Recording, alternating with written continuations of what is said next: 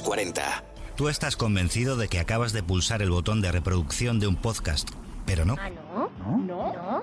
No, acabas de adquirir un asiento en nuestra cápsula 40.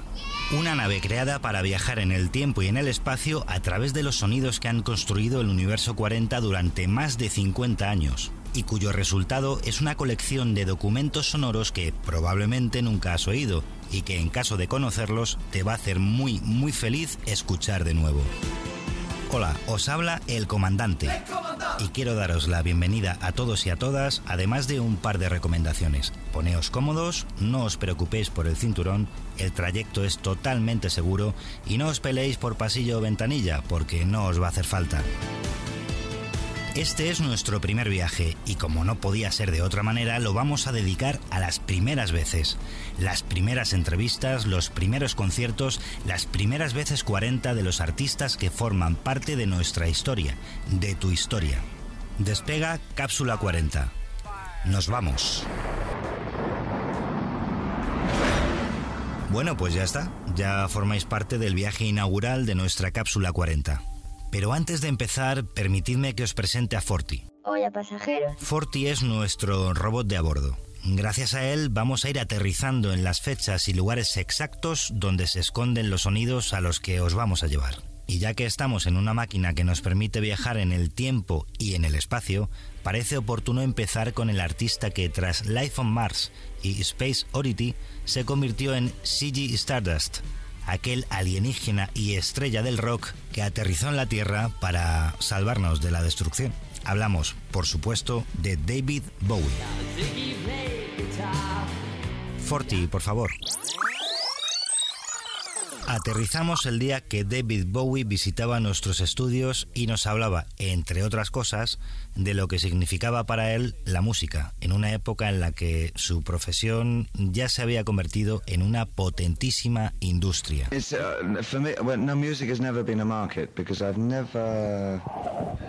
Consciously tried to reproduce something that's been commercially acceptable. If I've had uh, some kind of hit, like uh, I had uh, Fame in 1970, mm, 75, 76, something like that. That- Sure, that was. Um, I I never tried to reproduce that again. I mean, when I've done something, I finish it and I move on to something else. I've never, I've never consciously gone for a market. Uh, I don't believe in doing that. The only reason I write is to please myself.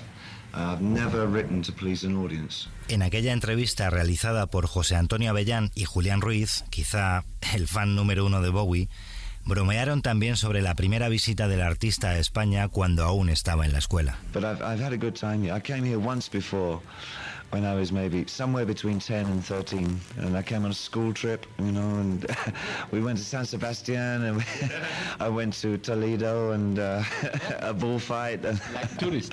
Toledo, no, like El Greco.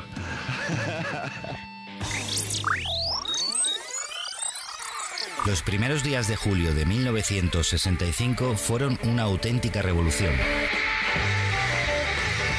Después de sortear todos los impedimentos con los que el régimen de Franco intentó evitar su visita a España, el 1 de julio de 1965 aterrizaban en el aeropuerto de Madrid-Barajas los Beatles.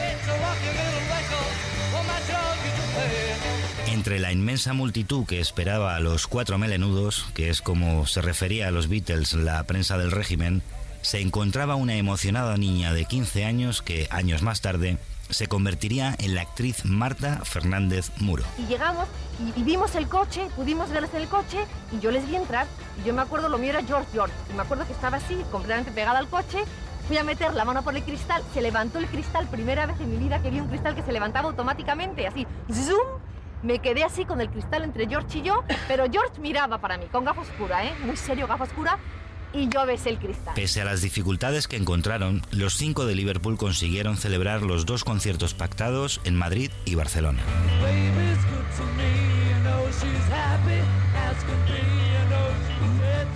Finalmente, el 2 de julio de 1965, en la Plaza de Toros de las Ventas y ante un público enloquecido, los Beatles ofrecían el primero de sus dos únicos conciertos en España, con el mítico Torre Bruno de maestro de ceremonias. Aquí están por primera vez en España los fantásticos, los únicos, los Beatles. Damos un salto en el tiempo y en el espacio con nuestra cápsula 40. Nos despedimos de John Lennon, George Harrison y Ringo Starr, pero nos quedamos con Paul McCartney y con una fecha clave para la historia de los 40 principales.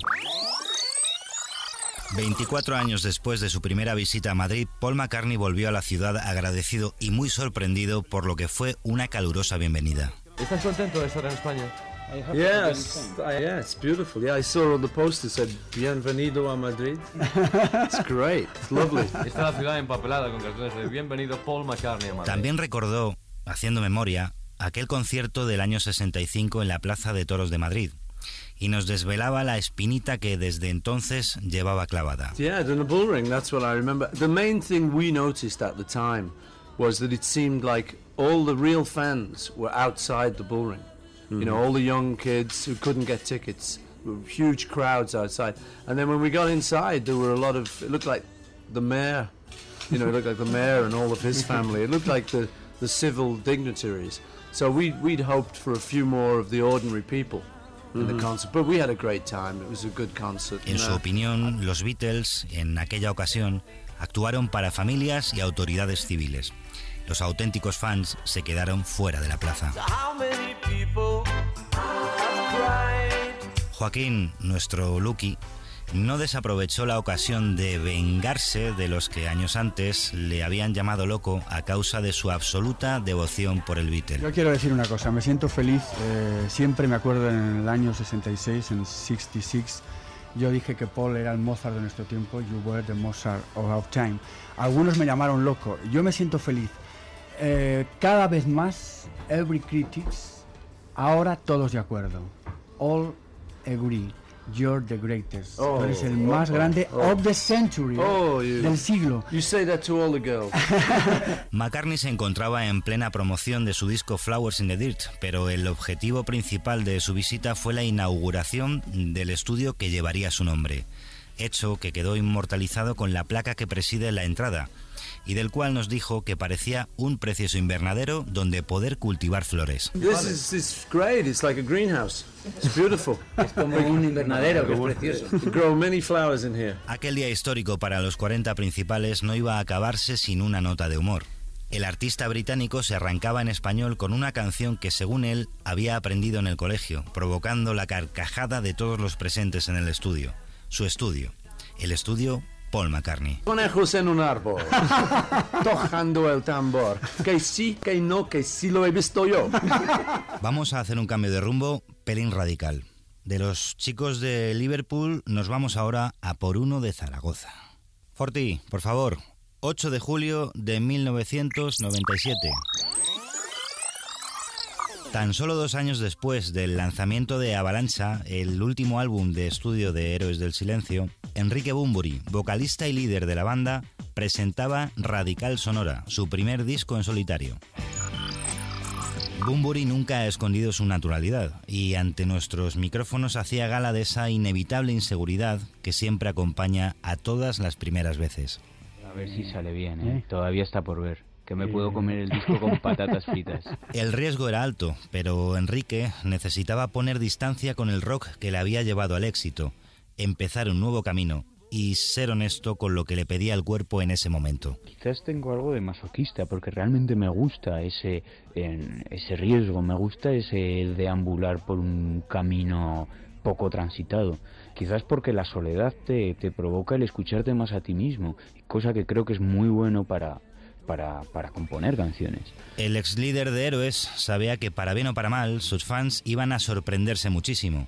¿Quién nos iba a decir, a todos los que hemos cantado entre dos tierras en infinidad de ocasiones, en el coche, en un bar por la noche rodeado de amigos, que a Enrique se le iba a dar tan bien la fusión y la música electrónica? Bueno, a mí me gustaría que tanto los fans como los detractores se olvidaran, dejaran aparcados los prejuicios, sean para bien o sean para mal. Para que escuchen el álbum simplemente con el corazón abierto, para disfrutar del disco, y si no les gusta, pues que lo reciclen, que no lo tiren. Y, si les gusta, pues nada, disfrutar de él porque pienso que hay mucho por, por descubrir en el disco, ¿no? Hay, es un disco lleno de detalles y de matices que no se aprecia a una primera escucha. Y tenía toda la razón. Como parte de ese ejército de fans, he de admitir lo inesperado que fueron canciones como Alicia, expulsada del País de las Maravillas, o Salomé.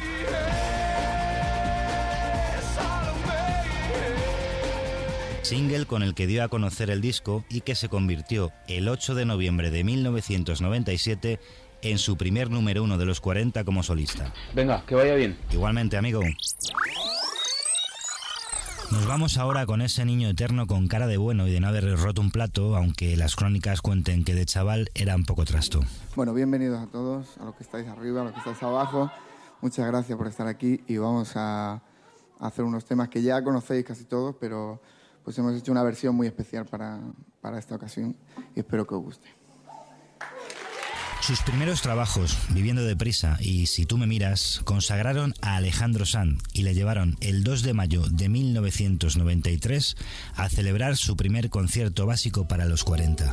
Mi primera canción estaba hecha con los besos de Marta y mi forma de quererla. Alejandro digería con calma el éxito y no se podía imaginar por aquel entonces hasta dónde iba a llegar su carrera. Quizá al momento de si tú me miras me, me pilló ahí un poco con la resaca del, del bueno pues del éxito del primer trabajo y, y tenía muchas presiones y estaba un poco ahí medio agobiadillo, ¿no? Y ahora es cuando estoy de verdad bastante tranquilo, el aspecto de que eh, he empezado a valorar mucho más eh, la parte, digamos, eh, artística y creativa que muchas otras, ¿no? que, que influyen, que están dentro también del, pues de la industria discográfica y de cuando hacen un disco todo esto. ¿no? Millones de discos vendidos, premios internacionales y colaboraciones de lujo iban a convertirle años más tarde en la figura del pop español más importante de los últimos tiempos. El Golden Music Award 2017 en reconocimiento a toda una carrera es para el maestro, para Alejandro Sanz.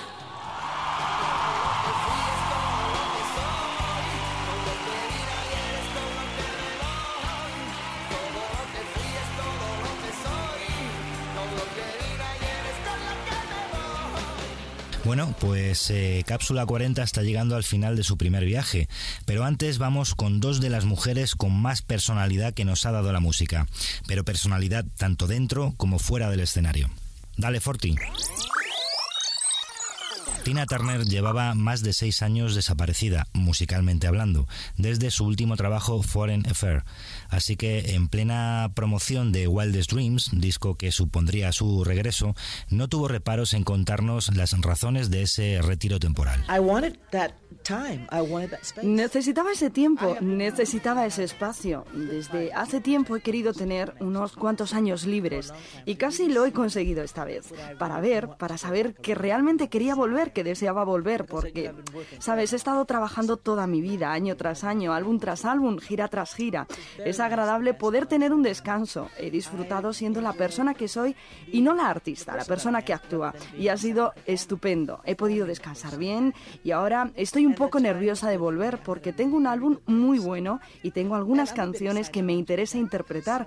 Y también tengo ganas de ver a mis músicos porque durante este tiempo han estado trabajando con un montón de gente. Con las pilas ya totalmente cargadas, Tina derrochaba energía cuando se le preguntaba acerca de las nuevas canciones. Estaba preparada para las canciones. Las había escuchado una y otra vez por casa y mientras hacía la mudanza. Ya sabes lo que pasa cuando te mudas. Nunca consigues tener todo en su sitio. Mientras decoraba y arreglaba mi nueva casa, estaba escuchando el álbum de Sting y sobre todo las demos de mi álbum. Cantaba esas canciones, me daban energía. Sentía que oh, esta va a ser una buena actuación. Y para cuando llegué al estudio lo tenía todo en mi cabeza. Trevor Horn se quedó impresionado pensando, Dios mío, esta lo tiene ya todo hecho. Aquel año supuso un enorme y esperadísimo regreso de la llamada en más de una ocasión reina del rock and roll, aunque para nosotros perfectamente podría ser sin duda alguna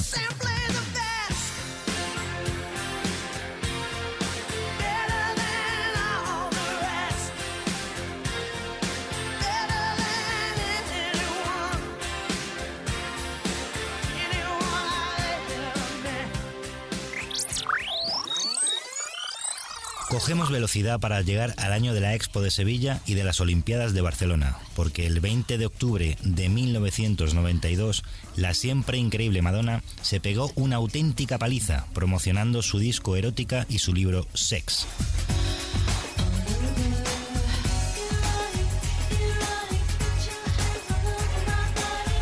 Una de aquellas paradas charló con Julián Ruiz y Joaquín Luqui durante más de media hora, en la que les confesó que tanto el libro como el disco tenían una importante carga de ficción, además de experiencias que le habían contado otras personas.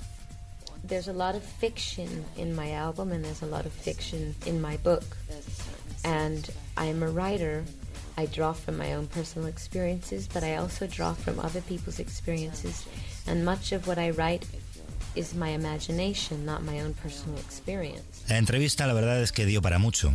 Una amable discusión con Lucky confrontando sexo y religión, la crítica a la sociedad americana, a la que, según Madonna, le asustaba mucho que una mujer pudiera ser guapa, inteligente y exitosa a la vez, y además se permitió un pequeño guiño al castellano. Me gusta mucho las 40 principales.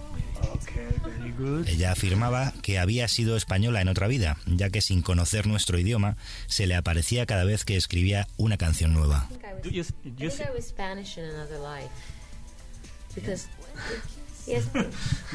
No, really. because every time I write songs, there's always a song that comes out Spanish somehow. And I don't know why. I'm not Spanish, I don't have Spanish friends. I didn't listen to a lot of Spanish music when I was growing up, so I, I don't know why. What a lovely way to Cápsula 40 llega al final de su primer viaje. Os damos las gracias por haber formado parte de este trayecto y os emplazamos al segundo, que ya estamos maquinando. Aunque, pensándolo bien, yo creo que nos da tiempo todavía a resolver un pequeño misterio. Se cuenta que el 17 de septiembre de 1992, en su segunda visita a España durante el Dangerous World Tour, el rey del pop entró por teléfono en antena para saludar a los fans de nuestro país. Pero, ¿existe realmente este saludo de Michael Jackson? Resolvemos el misterio. Hello, Michael. How are you? Welcome to Spain. Thank you. This is Michael Jackson. I'm in Barcelona. Yes. And I'm here to do a concert, and I look forward to seeing all the lovely, beautiful people in the audience. Mm. From there, we're going to Oviedo and Madrid Mm. to also give concerts. I'm very, very happy to be here. Hasta el próximo viaje. Hasta el próximo viaje. Los 40.